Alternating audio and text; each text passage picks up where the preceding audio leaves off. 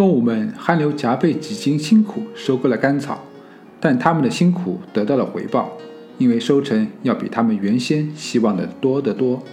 有时工作确实很辛苦，那些工具都是为了人类，而不是为了动物们而设计的。而且有的工具需要用后面两条腿站立才能使用，动物们根本用不了。但猪们很聪明，他们总能想出办法解决任何难题。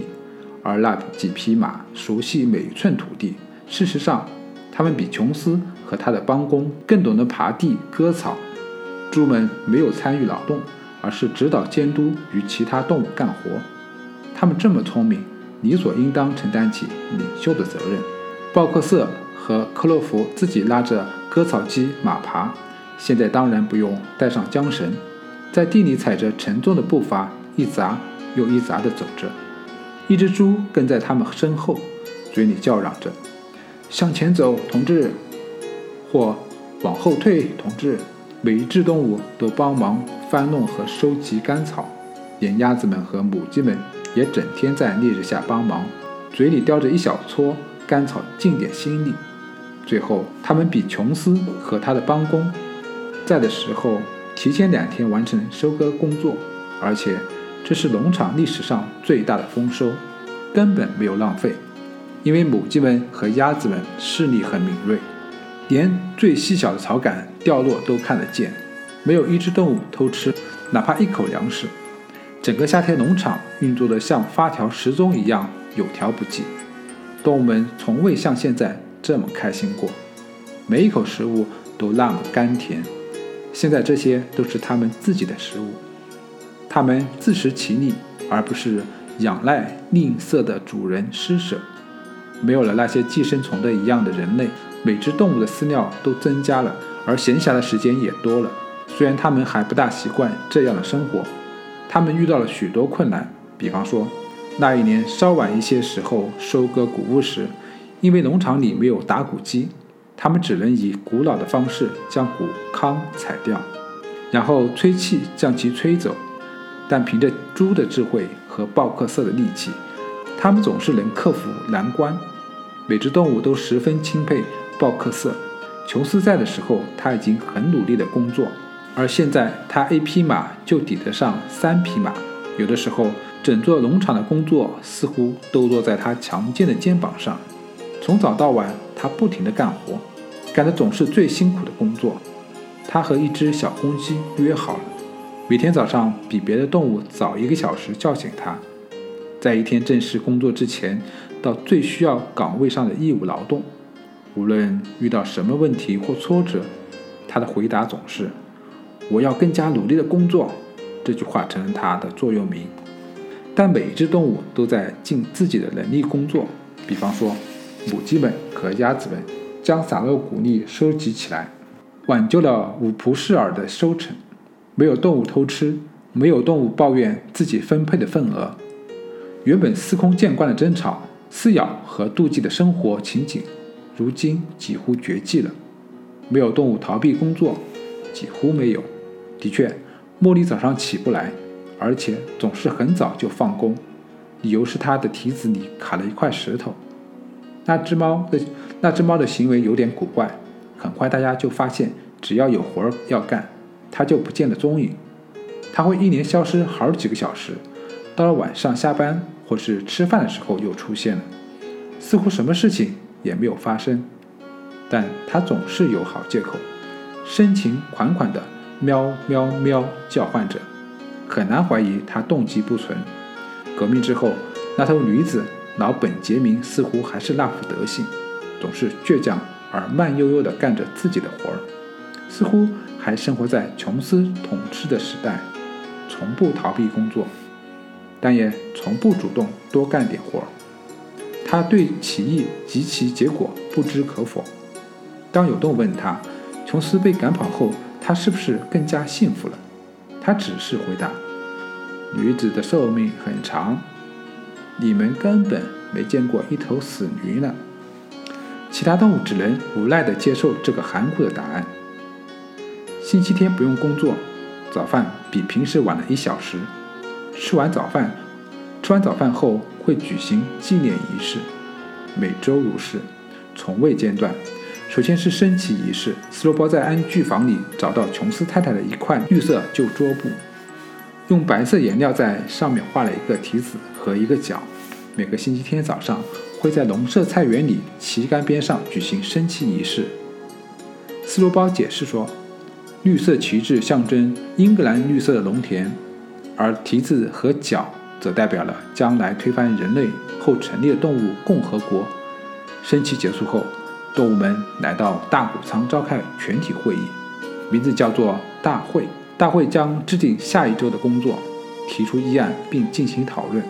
提出议案的总是那几只猪，其他动物知道如何投票，但从来不知道该怎么提出自己的议案。斯洛包和拿破仑是讨论中最积极的成员，但大家发现这两头猪永远无法达成共识，无论哪一方面提出什么建议。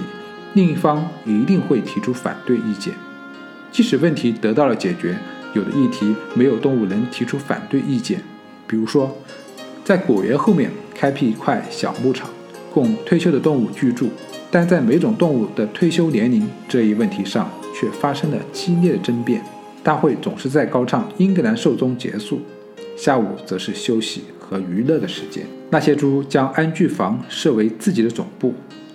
每到晚上，他们研究制炼、木工和其他必要的技术。书是从农场主屋里面找到的。斯洛鲍还将其他动物组织到他称之为“动物委员会”的各类机构。他乐此不疲，为母鸡们组织了下蛋委员会，为奶牛们组织了干净尾巴联盟，创立了野生同志再教育委员会。这个机构的目的是驯服老鼠和野兔，为绵羊们组织了。羊毛更洁白运动，以及许多其他机构，还创建了读书写字班。大体上，这些计划都行不通。比方说，试图驯服野生动物的尝试很快就以失败告终。那些野生动物还是一如既往，当被施以善意时，只会从中捞点好处。那只猫加入了再教育委员会，有段时间非常活跃。有一天。其他动物看到了它坐在屋顶上，和几只麻雀在说话。麻雀们离它远远的。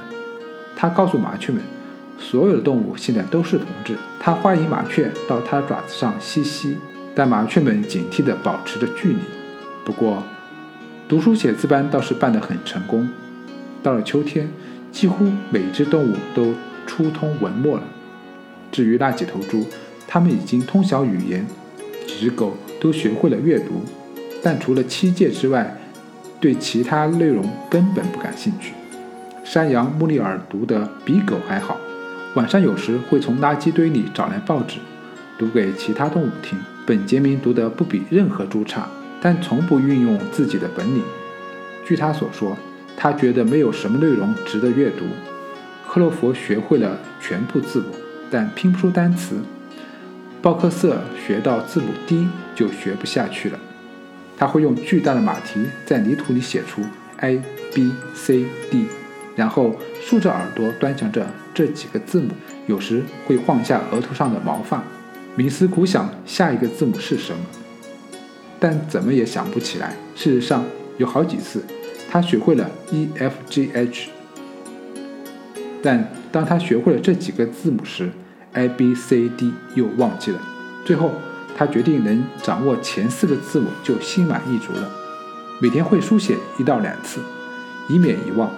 茉莉只肯学拼写自己名字的那几个字母，用小树枝摆得很漂亮，还装饰了一两朵小花，然后绕着这几个字母滋滋赞赏。农场里的其他动物只能学会字母 i，那些比较笨的动物，比如绵羊。母鸡和鸭子连七戒都记不住，斯洛鲍绞尽脑汁，最后宣布七戒可以被简单化为一条至理名言：四条腿好，两条腿不好。他说这句话凝聚了动物主义的根本原则，只要理解这句话，就可以免受人类的影响。禽类动物首先提出反对，他们觉得自己也是两条腿的动物，但。斯洛鲍告诉他们，事实并非如此。他说，同志们，鸟的翅膀是提供推动力的器官，而不是用来摆弄东西的。因此，翅膀就像两条腿一样。人的特征是，他们有手，他们用手干尽了坏事。其实，家禽们不理解斯洛鲍的长篇大论，但他们接受了他的解释。那些愚笨的动物开始默记新的格言：四条腿好，两条腿不好，就写在了谷仓端壁七界的上面，字体更大。绵羊们记住了这句名言，对其非常欣赏，经常躺在田里洋洋地叫着：“四条腿好。”两条腿不好，四条腿好，两条腿不好。他们可以一连几个小时乐此不疲地叫个不停。拿破仑对斯洛鲍的委员会不感兴趣，他说：“教育下一代比教育已经长大的动物更重要。”刚好吃喝完干草后，杰西和布鲁贝尔同时临产，生了九只健壮的小狗。他们一断奶，拿破仑就将他们从妈妈身边带走，理由是他们会负责他们的教育。他把小狗们带到安居房的阁楼上，只有用梯子才能上去。几只小狗被隔离了起来。很快，其他动物就忘记了它们的存在。牛奶失踪疑团很快解开了。每天，猪的饲料里都会掺点牛奶。最早一批苹果开始熟了，果园的草地上点缀着被风吹落的果实。动物们都理所当然地认为这些苹果会被公平地分给大家。但是有一天，一道命令宣布，所有的苹果将被统一收集后放到安具房供猪们享用。有的动物对这件事议论纷纷，但并没有用，所有的猪都同意这么做。连斯洛鲍与拿破仑也没有争吵。他们派斯奎拉向其他动物解释：“同志们，他高喊道。”我希望你们不会认为我们猪这么做是出于自私，或是在享受特权。其实我们很多猪并不喜欢喝牛奶和吃苹果，我自己就不喜欢。我们要这些东西纯粹是为了保持身体健康。牛奶和苹果，同志们，这是经过科学证实的，含有对猪的健康非常重要的营养成分。我们猪是脑力劳动者。这座农场所有的管理和组织都维系在我们身上，我们日日夜夜关心着你们的福祉。为了你们，我们才喝那些牛奶，吃那些苹果。如果我们没办法做好工作，你们知不知道会发生什么事情？琼斯会卷土重来。是的，琼斯会杀回来，这是千真万确的，同志们。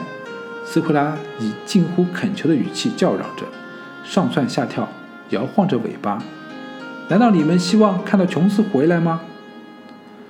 如果说有一件事全体动物都毫无意义，那就是他们不希望琼斯回来。一旦这一点被挑明，他们便无话可说了。让那几头猪保持健康实在是太重要了，因此大家不再有任何意见。牛奶和风吹落的苹果，包括苹果成熟后的收成，都应该专门留给猪们享用。